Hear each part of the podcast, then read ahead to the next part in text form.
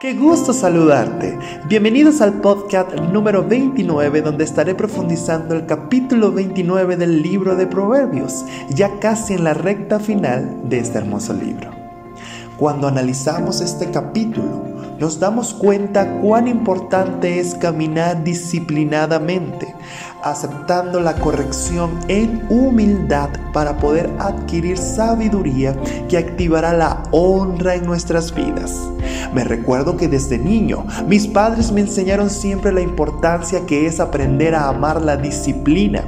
Si definimos esta palabra en el diccionario, es la capacidad de las personas para poner en práctica una serie de principios relativos al orden y la constancia, tanto para la ejecución de tareas y actividades cotidianas como en sus vidas en general es importante entender que es muy diferente la palabra disciplina que disciplinar y casi siempre tendemos a confundirlas. Pensamos que dicen lo mismo, pero no, ya que poseen definiciones diferentes. Anteriormente te comenté el significado de disciplina, mientras que disciplinar es corregir a una persona por no caminar correctamente en la disciplina.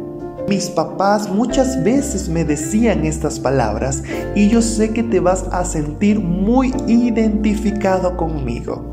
Si quieres lograr algo en tu vida, aprende a ser disciplinado, sé constante, primeramente en las cosas de Dios, luego en lo que te propongas a hacer, para que tengas éxito y te vaya bien. Pero nunca olvides mantener tu corazón humilde, aceptando siempre la corrección, porque solo así adquirirás sabiduría y conocimiento en todo lo que emprendas. Hijo.